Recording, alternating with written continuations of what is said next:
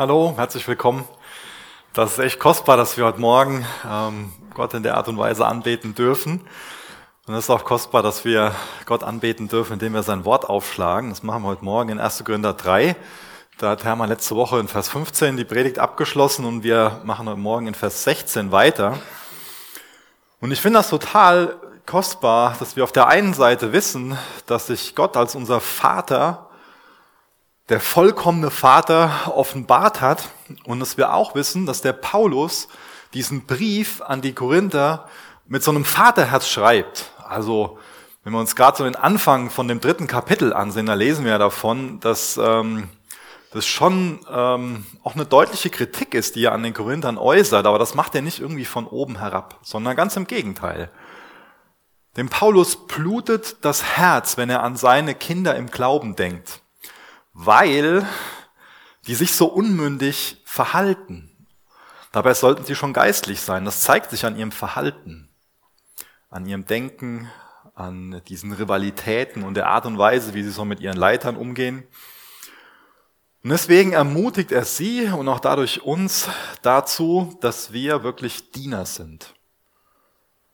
Und dass wir auf diesem Fundament, in Vers 13 ging es darum, dass Jesus das Fundament ist.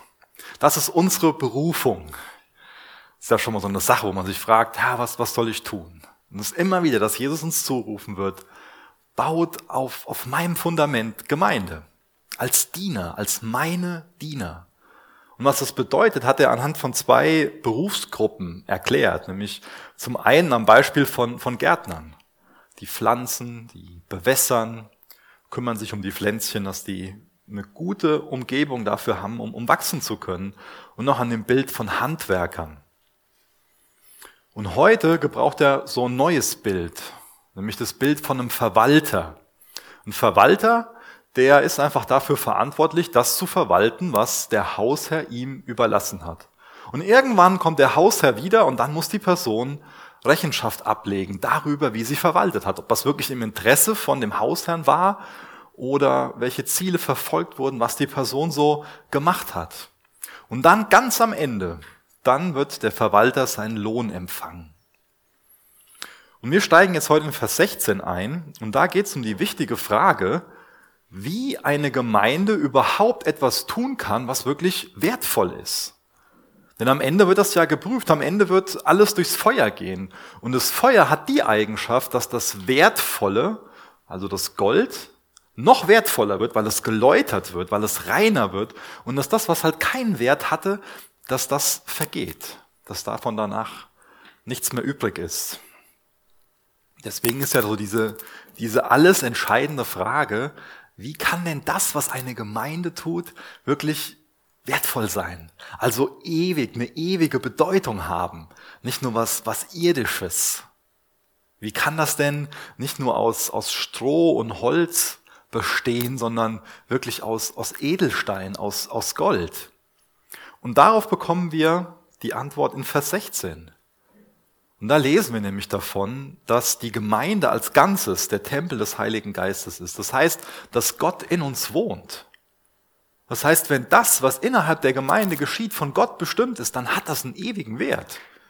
Was für eine, was für eine Tiefe, was für eine wunderbare Wahrheit, dass wir unser Leben nicht verschwenden müssen, sondern dazu eingeladen sind, Teil von was zu sein, was eine wirklich ewige Bedeutung hat. Ich bete mit uns. Vater, ich bitte dich, dass du heute Morgen durch dein Wort ganz lebendig zu unseren Herzen sprichst.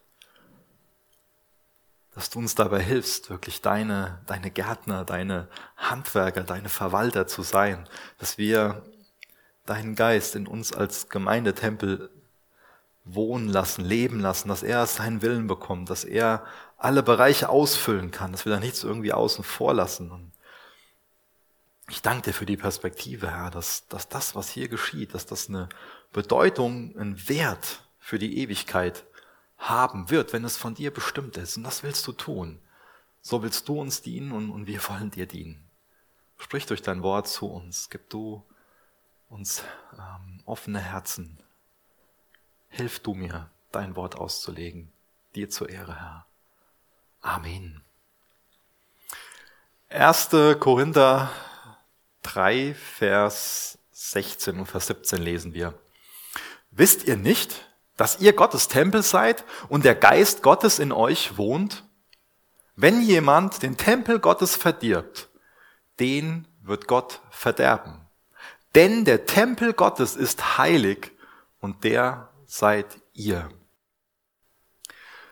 Denk später im Korintherbrief, das ist Kapitel 6, ähm, weiß nicht was, 18, 19, irgendwas in der Richtung, denke ich, könnt ihr mal schauen. Da wird ein ähnliches Bild verwendet und doch ist es anders. Weil da wird ein Gläubiger oder der Körper von einem Gläubigen als Tempel des Heiligen Geistes bezeichnet. Aber das ist hier ein anderes Bild, denn ähm, hier bezeichnet Paulus die Ortsgemeinde, also uns als Calvary Chapel Herborn, gemeinsam als den Tempel des Heiligen Geistes. Und ihm geht es ganz zentral darum, auszuführen, dass im Tempel die Gegenwart Gottes ist. Also das ist das, das Kennzeichen, das ist die Verheißung, dass der Heilige Geist in der Ortsgemeinde lebt. Und im Heiligen Geist geht es ganz zentral darum, Jesus zu ehren, ihn anzubeten. Das ist das Hauptkennzeichen von der Ortsgemeinde, in der wirklich der Heilige Geist wirken kann, dass Jesus durch alles, was sie tut, angebetet wird. Und dadurch ist die Ortsgemeinde nicht einfach nur irgendein Gebäude, sondern das, das wertvollste Gebäude und auch das heiligste Bauwerk.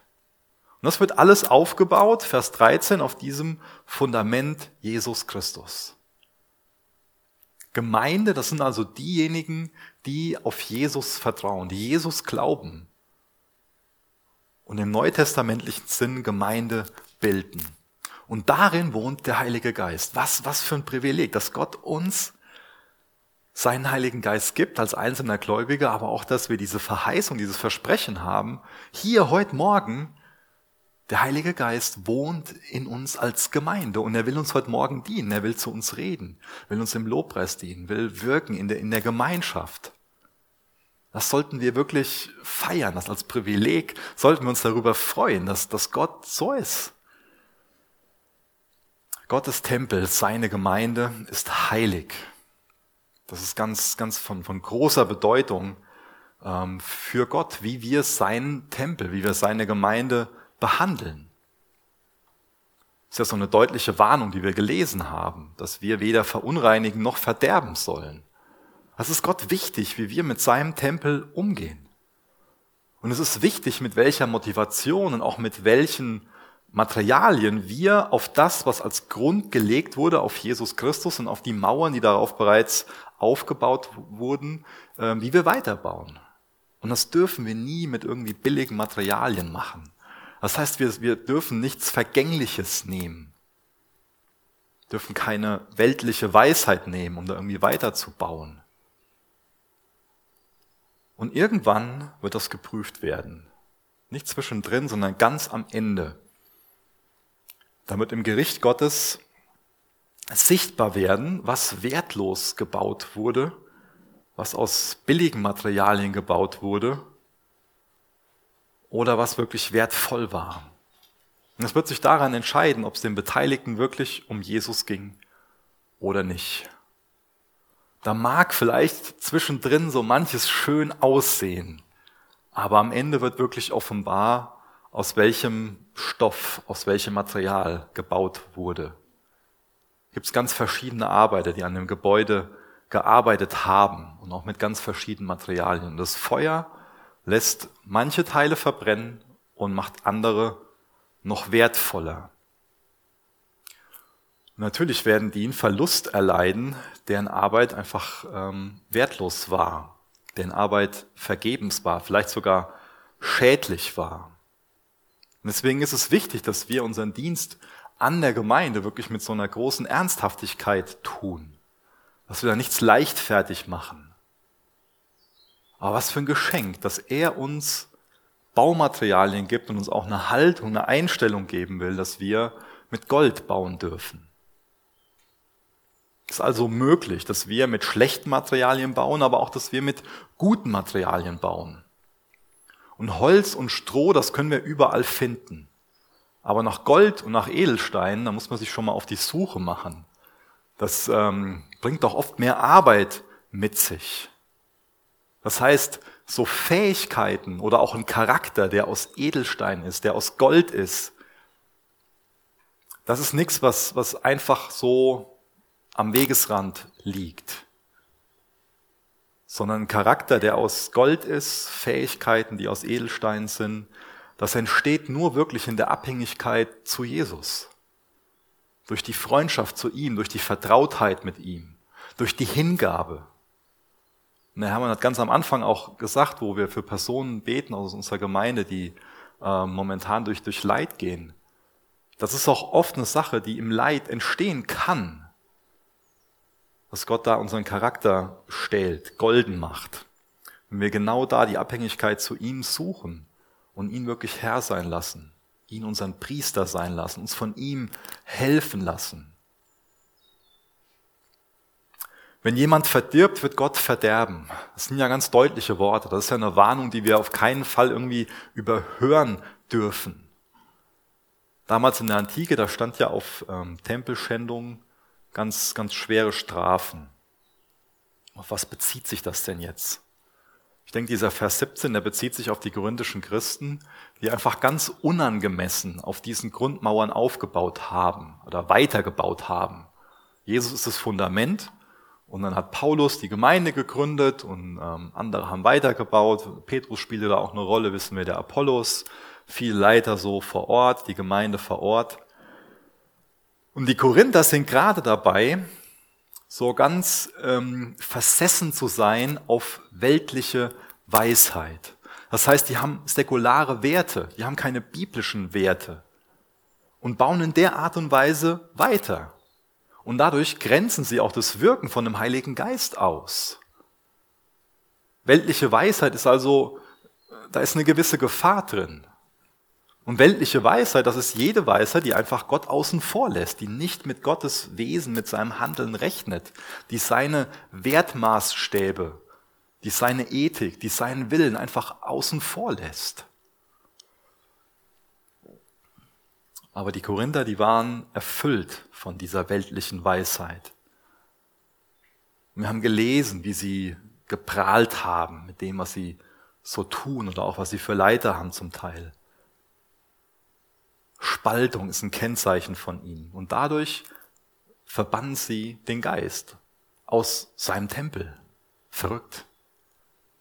Derjenige, der das wirklich bedeutsam machen kann, wird daran gehindert, das zu tun, was er eigentlich tun will. Und das Ganze nicht von außen, sondern von innen heraus. Die Gemeindeglieder selbst. Ich glaube, Gott nimmt es nicht nur ernst, sondern wirklich persönlich, was da geschieht an seiner Gemeinde. Oder auch was heute noch an seiner Gemeinde geschieht.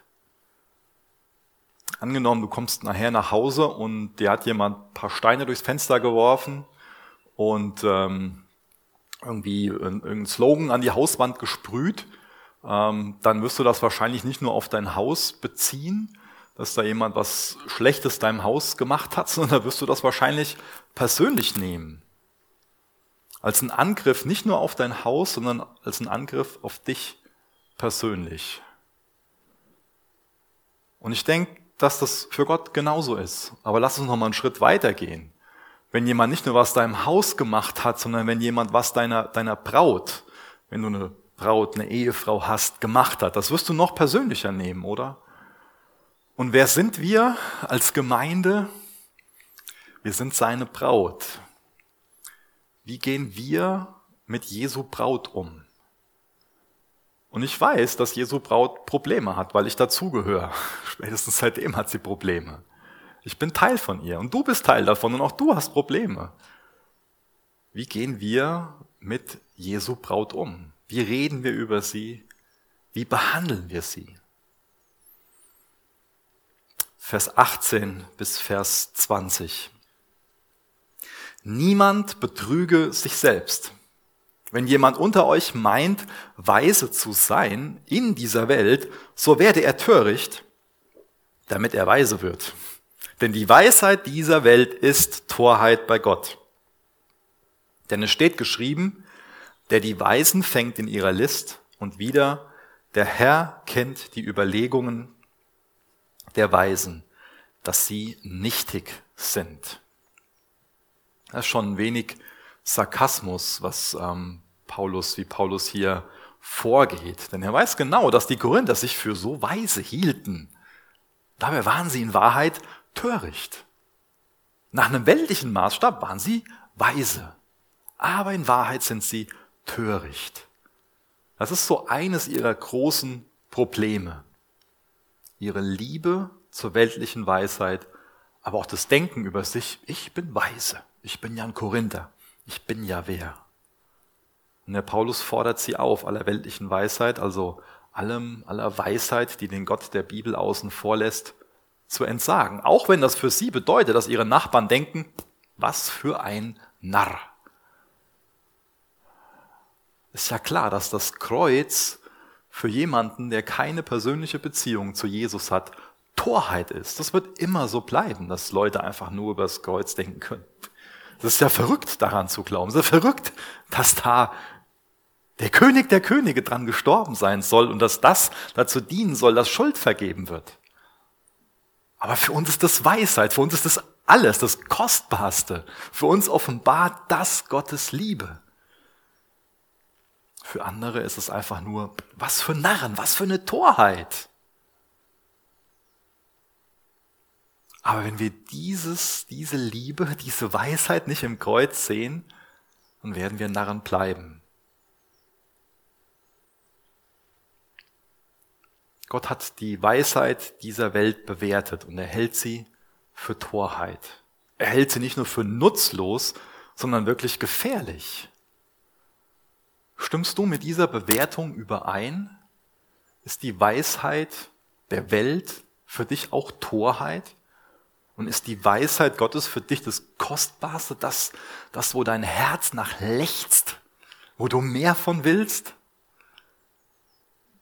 Die, die Nachbarn von den Christen in Korinth, die haben eine ganz, die, die Jesus nicht ähm, geliebt haben, die haben eine ganz andere Definition von Erfolg. Das heißt, die haben andere Ziele, die haben andere Dinge, wo sie ihr Herz dran hängen, wo sie drauf zuleben. Die haben eine andere Ethik, Moralvorstellung. Die haben einen anderen Lebensstil. Und für sie ist das Weisheit, was sie machen. Aber durch Gott bekommen wir eine andere Definition von Erfolg. Wir bekommen andere Ziele und wir wollen diese Ziele auch in einer anderen Art und Weise erreichen. Die Welt, die sagt uns eine Sache zum Thema Geld. Und Gott sagt uns eine andere.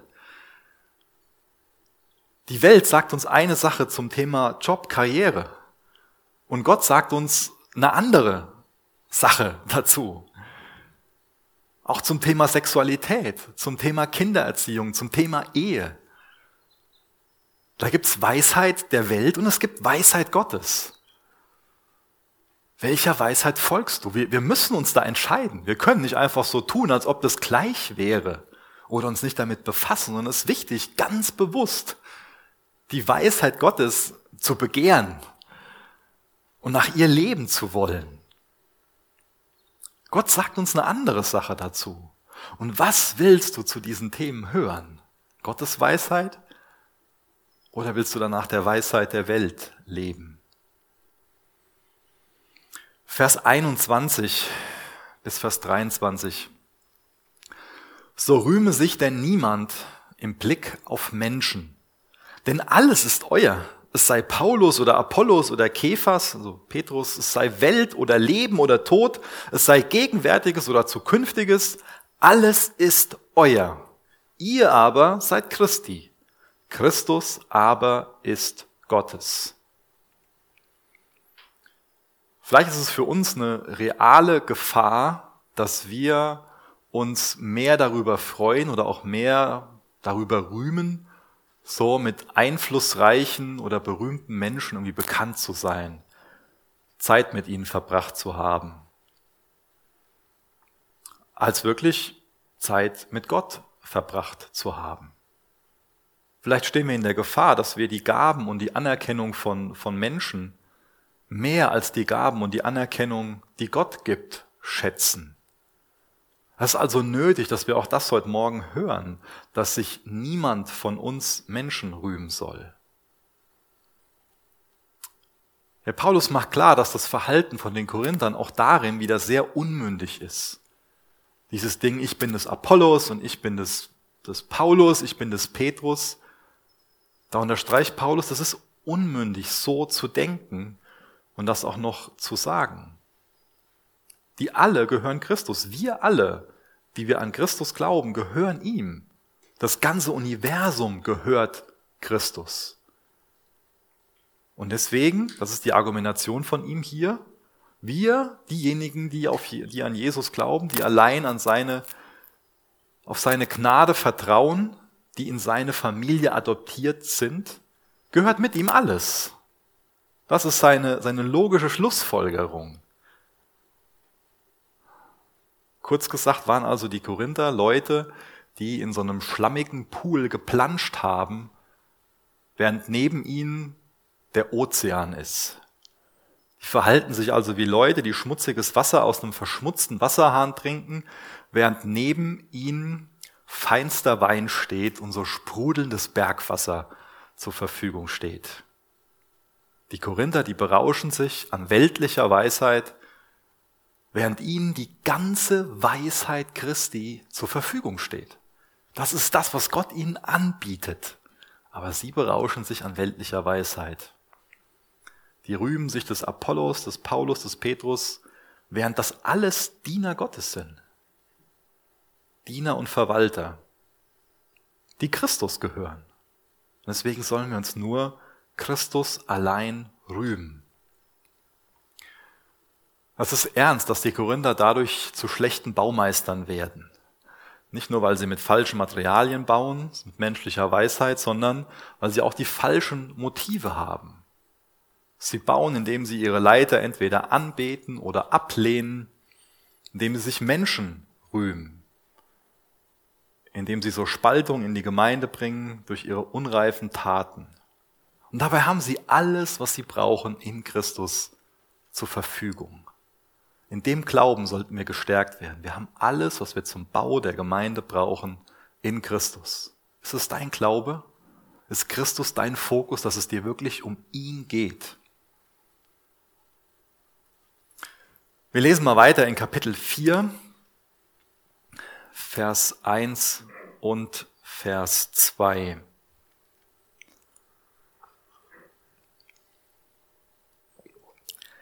Dafür halte man uns für Diener Christi und Verwalter der Geheimnisse Gottes. Übrigens sucht man hier an den Verwaltern, dass einer treu befunden wird. Hier fängt jetzt kein neues Thema an. Ähm, erinnert euch dran, dass es äh, diese Vers- und Kapiteleinteilung nichts ist, was zur Inspiration der Bibel gehört. Paulus bleibt also hier in seinem Gedankengang. Fängt keine neue Argumentation an, sondern wir gehören alle Jesus und Leiter sind Diener und Verwalter. Also die sollen anstelle, dass sie jetzt weiterhin die Leiter so als Konkurrenten sehen und sich einen Lieblingsleiter aussuchen, was sie ja gemacht haben, sollten die Korinther ihre Leiter als Helfer, Diener und als Verwalter, als Aufseher sehen. Das soll die Perspektive von ihnen sein. Zum Paulus haben sie nicht wirklich so aufgeschaut. Da gab es eine kleine Schar, aber wir lesen in dem Brief an mehreren Stellen, dass sie an sich seine Autorität als Apostel gar nicht akzeptiert haben, sondern missachtet haben. Deswegen ist es hier ein ziemlich heißes Eisen, was der Paulus macht, indem er schon seine Autorität auch mit, mit sehr gewählten Worten ähm, bestätigt und sie daran erinnert. Und wie macht er das? Er sagt dann hier von sich und von den anderen Aposteln, dass sie Diener und Verwalter sind. Ich weiß jetzt nicht, was du dir so unter einem Verwalter vorstellst, aber es ist wichtig, dass wir einen Bezug herstellen zu dem, was damals ein Verwalter war. Damals hat nur ein sehr reicher Hausherr einen Verwalter gehabt. Und ähm, jemand, der also ganz viel Grundbesitz hatte und der auch so ein eigenes Familienunternehmen hatte, der hatte einen Verwalter. Es kam damals regelmäßig vor, dass dann der Hausherr für einen längeren Zeitraum verreisen musste, auch im Interesse von, von seinen Geschäften. Und ähm, dann war er weg von zu Hause für mehrere Wochen, unter Umständen für mehrere Monate. Das heißt, dann musste jemand an seiner Stelle, in seinem Interesse, die Geschäfte weiterführen. Das ist das Bild, was Paulus hier für sich verwendet was man auch, ähm, was er dann dadurch auch für die Leiter der Gemeinde verwendet, also auch für Pastoren, für Älteste. Wenn jetzt der Hausherr von zu Hause weg ist, dann ähm, ja, gab es ja damals nicht irgendwie so die Möglichkeit, dass er mal schnell anrufen konnte. Es gab kein Zoom, kein WhatsApp oder keine Ahnung, wie, wie du heute am liebsten kommunizierst. Es wäre jetzt heute einfach möglich, dann trotzdem so zu, zu Hause den Draht zu haben. Aber wenn der Hausherr von zu Hause weg war, dann war er von zu Hause weg. Dann mussten die Interessen von ihm von jemand anderem zu Hause ähm, vertreten werden. Und was wichtig, dass seine Ressourcen gut verwaltet wurden, dass mit dem Geld gut gehaushaltet wurde, dass die anderen ähm, Bediensteten im Haus, die anderen Diener, dass sie wussten, was sie, was sie machen sollen. Es war wichtig, dass ein Verwalter, ähm, er hatte kein Eigentum aber ihm wurde was anvertraut. Und er sollte das, was ihm anvertraut wurde, einfach nur im Interesse von seinem Hausherrn verwalten, einsetzen, verwalten.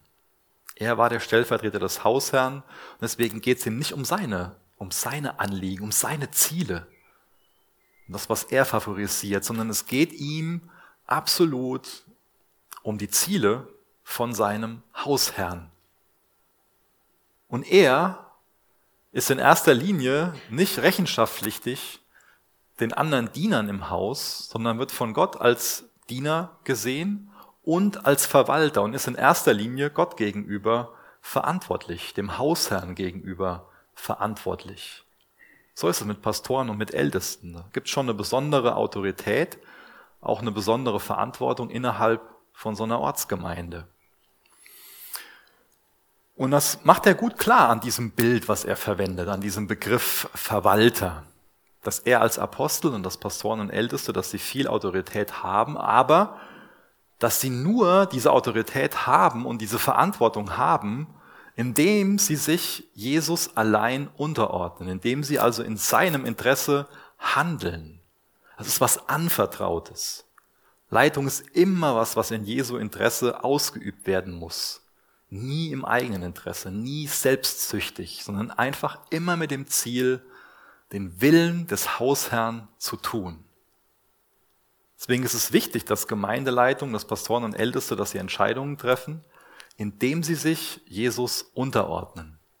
Und wie sieht ihr Dienst ganz konkret aus? Das wird gut in Epheser 4 beschrieben, was Paulus von ähm, Pastoren und Ältesten ähm, erwartet, was Gott von ihnen erwartet und wie sie gute Verwalter sein können. Da wird gut beschrieben, wie ihr Dienst aussieht. Und er hat die einen als Apostel gegeben und andere als Propheten, andere als Evangelisten, andere als Hirten und Lehrer. Ab Vers 11, Epheser 4, Vers 11. Und er hat die einen als Apostel gegeben und andere als Propheten, andere als Evangelisten, andere als Hirten und Lehrer zur Ausrüstung der Heiligen für das Werk des Dienstes, für die Erbauung des Leibes Christi, bis wir alle hingelangen zur Einheit des Glaubens und der Erkenntnis des Sohnes Gottes, zur vollen Mannesreife, zum Maß der vollen Reife Christi. Das ist wichtig, das zu verstehen. Hier geht es um die Zurüstung, um die Ausrüstung der Heiligen also Leiter sind deswegen eingesetzt, damit die Gemeinde wächst, jeder Einzelne. Also ich bin nicht dafür da, um hier irgendjemanden glücklich zu machen. Versteht mich da nicht falsch. Ich freue mich total, wenn, wenn du glücklich bist. Aber ich werde nicht irgendwann vor Gottes Thron stehen und er wird mich nicht fragen, Micha, hast du die Chapelaner glücklich gemacht? Die Frage wird er, mich, wird er mir nicht stellen, sondern er wird mich fragen, ob ich mit den anderen Leitern dieser Gemeinde dafür gesorgt habt, dass ihr Voraussetzungen dafür habt, im Glauben zu wachsen, wie wir das eben gelesen haben. hingelangen zur Einheit des Glaubens, zur Erkenntnis des Sohnes Gottes, zur vollen Mannesreife. Beim Vers 12, zur Ausrüstung der Heiligen. Micha, gibst du dafür Gelegenheit, in der Erkenntnis von, von Jesus wachsen zu lassen, dass Menschen zugerüstet werden? Da müssen wir als Gemeindeleitung mal Rechenschaft für ablegen. Und die Verantwortung von einem Verwalter ist einzig und allein, seinem Herrn treu zu sein. Von ihm wird Treue erwartet. Wenn jemand jetzt so ein paar Monate weg ist, wenn ein Hausherr ein paar Monate weg ist, dann braucht er jemanden, der wirklich treu ist. Dann braucht er einen Diener, der sich als verantwortungsbewusst gezeigt hat. Langfristig, ehrlich. Also Treue, das ist das, das ist eine wichtige Eigenschaft von Leitern. Dass man treu mit dem ist, was man selbst anvertraut bekommen hat. Nicht treu mit dem ist, was irgendjemand anderes irgendwie hat. Ich bin sehr dankbar, dass ähm, es doch vorkommt, dass meine Kinder auch mal gerne im Haushalt helfen. Und ähm, ganz bewusst gesagt, dass es auch mal vorkommt. Ähm, jetzt meine Siebenjährige, die kann das schon mal prima machen, eine Spülmaschine auszuräumen. Das ist für die nicht zu viel verlangt, wenn sie das mal macht. Die weiß auch, wo die Sachen hingehören und macht sie ganz toll. Wenn ich das von meiner Zweijährigen verlangen würde, könnt ihr euch vorstellen, ähm, das äh, wäre nicht so angemessen meine Zweijährige wird nicht danach beurteilt, ob sie die Spülmaschine gut ausräumen kann. Das ist einfach zu viel von ihr verlangt. Aber trotzdem liebt sie es zu helfen. Und wenn die Hilfe darin besteht, einfach eine Flasche Fanta zum Tisch zu tragen, dann ist sie ganz stolz und freut sich drüber. Und so ein Vaterherz hat Gott. Er beurteilt, er beurteilt uns nicht nach, nach Dingen, die wir nicht leisten können, die wir nicht anvertraut bekommen haben, sondern er sieht in uns Kinder und wünscht sich, dass wir uns ihm einfach als, aus, aus Dankbarkeit, dass wir das nutzen, was wir haben. Deswegen sollten wir nicht über irgendwas gering denken. Ich freue mich doch total, wenn meine Zweijährige einfach den Wunsch hat, mitzuhelfen und mir eine Fanta auf den Tisch stellt und danach noch stolz wie Bolle ist. Dann freue ich mich doch darüber, dass sie gerne auch einfach Anteil haben will, gerne Teil davon sein will. Und genauso freut sich Gott, wenn wir uns einbringen und das, das, was wir haben, mit einsetzen. Deswegen ist jetzt hier für den Paulus nicht die entscheidende Frage, ob er derjenige gewesen ist, der am besten gepredigt hat. Vermutlich war das ja so ein Ding, dass dann ein paar von den ähm, Korinthern so gesagt haben, ah, der Apollos, der kann aber besser predigen als, als der Paulus. Aber der Apollos, der musste für seine eigene Gabe Rechenschaft ab, ablegen und damit treu sein. Und der Paulus mit dem, was er anvertraut bekommen hat. Die Frage war jetzt nicht, oh, ist der Paulus beliebt oder ist der so und so beliebt? Ist der und der ein besserer Prediger? Die Hauptfrage hier ist, ist der Paulus, ist der Apollos, ist der Petrus treu gewesen, das zu tun, was Jesus ihm aufgetragen hat? Und die Frage muss ich mir mal irgendwann stellen lassen. Und die Frage musst du dir mal irgendwann stellen lassen. Warst du treu mit dem, was Jesus dir aufgetragen hat, mit dem, was Jesus dir anvertraut hat? Und dann werden wir nicht beurteilt nach unserer Gabe oder nach dem Auftreten im Vergleich mit anderen, sondern ob wir mit dem treu gewesen sind, was er uns anvertraut hat. Und er hat uns allen Dinge anvertraut, uns allen. Was hat er dir anvertraut und bist du damit treu? Darüber sollten wir persönlich ins, ins Gebet kommen und darüber reflektieren.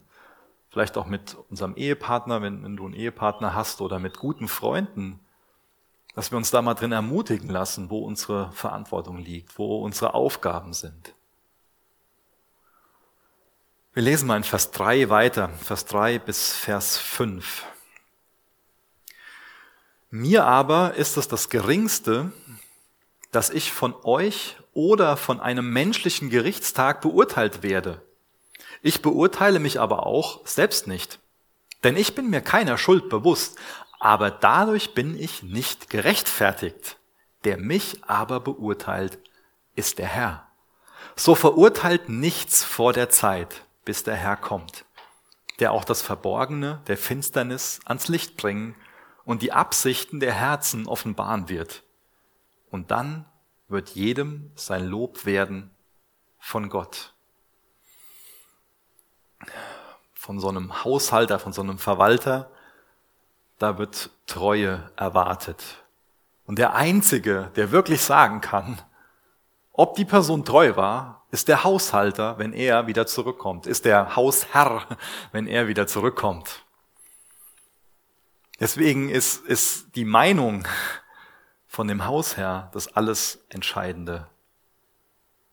So argumentiert Paulus hier. Also das, was der Paulus gerade so von den Korinthern über sich gesagt bekommt, ähm, lesen wir hier, ist ihm relativ egal. Ist in einem gewissen Sinn einfach von geringer Bedeutung. Aber was auch von geringer Bedeutung ist, ist sein eigenes Gewissen. Also ist das, wie er sich selbst beurteilt. Und deswegen ermahnt er die Korinther auch, dass sie aufhören sollen, ihn selbst zu beurteilen oder zu richten, andere Leiter zu beurteilen. Denn das, was zählt, ist das, was Jesus nach seiner Wiederkunft über jeden einzelnen von uns sagt, wie er uns dann beurteilt. Das ist das, was wirklich zählt. In der Stunde, da ist unsere Selbsteinschätzung oder das, was andere über uns gesagt haben, einfach egal. Dann zählt einfach nur das, was Jesus über uns sagt. Dann zählt das, ob wir dem gegenüber treu waren, dem Werk gegenüber treu waren, den Gaben treu waren, die Jesus uns anvertraut hat. Also der Paulus geht hier so weit, dass er selbst seine eigene Selbsteinschätzung stark relativiert. Und mir kommt es schon mal so vor, als ob dieser Slogan, ja, lass dich von deinem Gewissen leiten, dass der schon mal ähm, als biblische Wahrheit wahrgenommen wird. Dabei macht der Vers 4 ganz klar, ganz deutlich, dass lass dich von deinem Gewissen leiten keine christliche Wahrheit ist, kein biblischer Spruch ist. Der Paulus sagt von sich schon, ja, ich habe ein reines Gewissen. Also ich habe da keinen Dreck unter den Teppich gekehrt. Ich tue das, was ich tue, mit dem reinen Gewissen. Es ist auch wichtig, dass wir die Dinge mit dem reinen Gewissen tun, die wir tun, klar. Aber unsere Selbsteinschätzung, die kann sehr falsch sein. Der eine tendiert vielleicht dazu, sich selbst zu hart zu beurteilen, der andere tendiert vielleicht dazu, sich selbst einfach viel zu weich zu beurteilen, ähm, zu barmherzig mit sich zu sein. Und das weiß der Paulus, der erkennt das an, dass sein Urteil über sich selbst, dass das ähm, nicht wirklich dem Urteil von Jesus entsprechen muss. Deswegen, unser Gewissen ist nicht der Heilige Geist. Unser Gewissen ist nicht der Heilige Geist. Unser Gewissen ist auch nicht äh, automatisch das, das Wort Gottes. Wir sollten uns unser Gewissen eher vorstellen als ähm, ein Register oder vielleicht auch als, als zwei Excel-Tabellen für jemanden, der, der eher so ein Denken hat, ähm, wo nach und nach Dinge eingetragen werden und wo ein, wo ein, ein Erwachsener dann Verantwortung für übernimmt. Unser Gewissen wird natürlich durch unser Umfeld geprägt, durch das, was wir von unseren Eltern zu Hause hören, was wir hier im Kindergottesdienst hören, was wir in unserer Gesellschaft hören, wird unser Gewissen geprägt. Und wir sind als Erwachsene dafür verantwortlich, was uns unser Gewissen sagt. Und unser Gewissen kann uns täuschen. Unser Gewissen ist nicht der Heilige Geist. Deswegen immer anhand der Schrift prüfen. Unser Denken anhand der Schrift prägen lassen. Und Verantwortung dafür übernehmen, wie unser Gewissen so tickt. Es kann also ein sehr schmaler Grat sein zwischen einem reinen Gewissen und zwischen so einer selbstgerechten Haltung.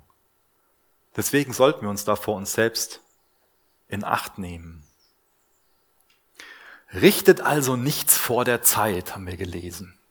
So verhalten sich gerade die Korinther. Die verhalten sich ähm, wie so ein, ein äh, Richter bei einer Sportveranstaltung. Ähm, ist Richter das richtige Wort, aber ich glaube, ihr versteht, was ich meine. Ähm, also wie jemand, der am Ende von der Sportveranstaltung im Normalfall erst den Pokal vergibt nachdem dann jemand den Marathon gelaufen ist Ja, ist uns allen klar, oder? Den, den Pokal, die Siegerehrung, die gibt's erst ganz am Ende. Das ist das Bild, was der Paulus verwendet. Aber er wirft den Korinthern vor und sagt ihnen, hier, ihr seid gerade dabei, dass ihr bei Kilometer 20 schon sagt, wer den Marathon gewonnen hat. Und das macht ja keinen Sinn, oder? Ist uns allen klar. Also urteilt nicht, bevor die Veranstaltung vorbei ist, bevor der Lauf vorbei ist. Jedem menschlichen Urteil fehlt zum einen die allwissende Perspektive Gottes und jedes menschliche Urteil ist im Endeffekt verfrüht. Was lehrt Paulus hier? Also in der Mitte von so einem Wettlauf, da hat jeder seine eigene Meinung. Aber die einzige Meinung, die am Ende zählt, die am Ende wirklich zählt, das ist das Urteil, das ist die Meinung Gottes. Und dann werden auch die wahren Tatsachen offenbart. Und dann werden die treuen Diener belohnt. Aber die Korinther spielen gerade Gott. Sie erheben sich und sie beurteilen, die Apostel spielen Gott. Sie maßen sich ihr Vorrechte an und Wissen an, was nur Gott allein hat. Und dadurch macht der Paulus auch klar, dass er sich als Leiter nicht so dem Druck der Meinung der Leute beugen darf. Dass er sich auf der anderen Seite auch nicht auf sein eigenes Gewissen verlassen darf. Er sagt für sich schon so, ja, ich habe vielleicht das Gefühl, dass ich einen guten Job mache, aber wenn ich sterbe, dann stehe ich vor Jesus. Ihm gehöre ich, ihm gehört die Gemeinde, jede einzelne Person, die Ressourcen, die Möglichkeiten, und vor ihm muss ich dann Rechenschaft ablegen. Also er sagt, dass Pastoren und Älteste nicht einfach so auf Meinungen hören dürfen, die ihnen gefallen und dass sie auch nicht immer auf Kritiker hören dürfen. Sollten wir jetzt also wenig Rücksicht darauf nehmen, was andere Christen über uns denken, könnte man ja von dem Paulus hier so ähm, verstehen, so, so nach dem Motto, hier, was ihr sagt, das ist mir doch egal. Die Haltung hat er aber nicht wirklich. Ja. Sollten wir für uns einfach sagen, er, der mich richtet, ist der Herr. Kann ja schon mal so vorkommen, dass das in unser Herz einschleicht, dass wir für uns so meinen, das mache ich mit Gott aus und Menschen spielen da überhaupt keine Rolle bei. Er, der mich richtet, ist der Herr. Ich glaube, wir brauchen sehr viel Weisheit, wenn wir Kritik hören, wenn wir Meinungen hören. Es gibt Kritik, die muss man sich zu Herzen nehmen und andere Kritik, die darf man sich nicht zu Herzen nehmen. Und da ist es wichtig, wenn man dann geistliche Freunde hat, wenn man in Gottes Wort geht und es anhand von Gottes Wort einfach dann ähm, besser beurteilen kann. Also wir dürfen nicht die Verse, die wir gerade gelesen haben, irgendwie dazu benutzen, so eine selbstgerechte Unabhängigkeit von Menschen zu entwickeln. Da ist das keine Anleitung für. Gott gibt uns so eine Ortsgemeinde, auch als geistliche Familie. Und in der Familie hilft man sich auch gegenseitig zu wachsen. Das heißt, es gibt einen Ort für ehrliche und für liebevolle, für Jesus gemäße Kritik. Aber wir müssen uns immer wieder dran erinnern, dass der Kritiker nie das Herz sehen kann. Wir als Menschen können das Herz nicht sehen. Aber Jesus sieht unser Herz und er wird am Ende auch nach den Motiven unseres Herzens urteilen, nicht nur nach der äußeren Handlung. Das ist also ein weiterer Grund, ein weiteres Argument von dem Paulus, ein weiterer Grund, warum menschliche Urteile oft falsch sind und warum der Paulus sich frei fühlt, so das harte Urteil, was er im Moment noch von den korinthischen Christen empfängt, zu ignorieren. Deswegen macht uns der Paulus Mut dazu, dass man das endgültige Urteil am Ende, dass man das im Blick hat. Dass man auf gottesfürchtige Menschen hört, dass man gottesfürchtigen Rat annimmt, dass man Buße tut, wo einem das der Geist Gottes klar macht, wo das Wort Gottes das beschreibt. Aber am Ende des Tages zählt dann das, was Jesus über uns sagt. Und was ich total ermutigend finde, sind diese letzten Worte. Und dann wird jedem sein Lob werden von Gott. Wird ja schon mal so getan, als ob gerne so, sich als, als ob Gott sich gerne als Richter aufspielen würde und ähm, nur darauf wartet, irgendwie uns Menschen zu sagen, was wir alle schlecht gemacht haben. Und dann wird jedem sein Lob werden von Gott. Auch Gott als Richter ist bestimmt von seinem Vaterherz. Er liebt uns Kinder. Und er findet an jedem von uns, die wir in Christus sind, noch etwas, was er loben kann.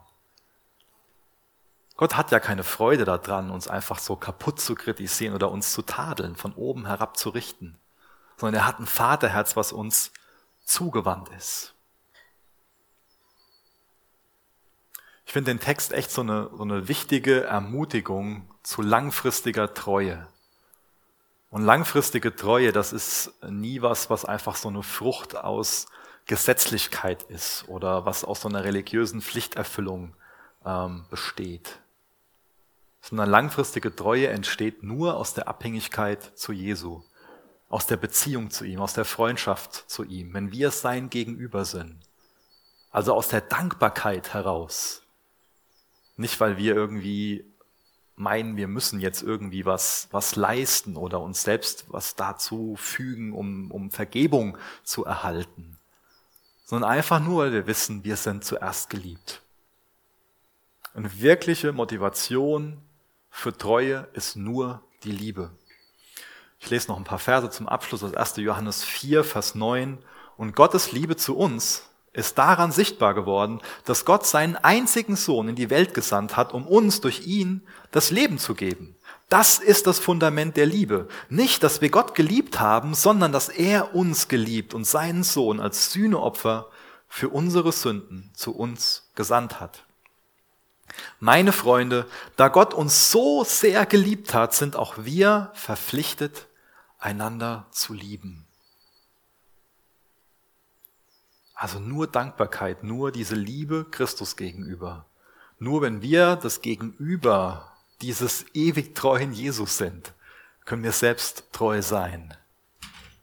Nur Liebe ist die wahre Motivation. Ihr könnt noch gerne mit mir aufstellen. Ich will noch gerne mit uns beten zum Abschluss und zur Antwort auf, auf das, was wir in Gottes Wort ähm, gelesen haben.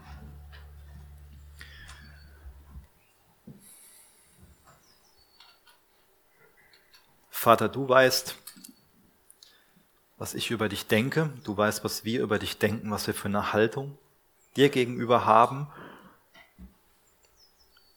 Du weißt, was wir dir für ein Wesen, für einen Charakter zuschreiben. Du weißt, was, was wir für ein Bild von dir haben. Ich danke dir dafür, dass du uns gegenüber stehst als liebender Vater. Als Vater, der auf eine lange Reise gegangen ist und uns ähm, als Verwalter, als Diener eingesetzt hat. Und ich bitte dich, dass du jedem Einzelnen von uns klar machst, was es für uns bedeutet, dir treu zu sein. Und ich bitte dich, dass wir uns, dass wir alle dir treu sein wollen, weil wir wissen, wie sehr du uns zuerst geliebt hast. Hilf uns aus Dankbarkeit, uns dir hinzugeben und treu zu sein. Sprich du in unsere Herzen, sprich du in mein Herz, wo ich weltlicher Weisheit folge. Führ du uns dahin, dass wir in deiner Weisheit leben, dass wir deine Ziele haben, dass wir die Ziele in deiner Art und Weise erreichen, dass wir deine, deine Ethik, deine Moralvorstellung haben. Wir wollen deinem Denken folgen, auch wenn das heißt, wenn die Welt dadurch von uns denkt, dass wir Narren sind. Deine Weisheit ist das, was uns kostbar ist. Wir wollen mehr von dir, Jesus. Mehr von dir. Wir wollen dir ähnlicher werden. Wir wünschen uns so sehr, dass, dass dein Heiliger Geist in uns als Gemeinde völlig lebendig ist, uns komplett ausfüllt. Jesus, daran wollen wir erkannt sein, an der Liebe, die dein Geist in uns wirkt an dem Leben, was dein Geist in uns wirkt. Wir wollen dich mehr lieben. Amen.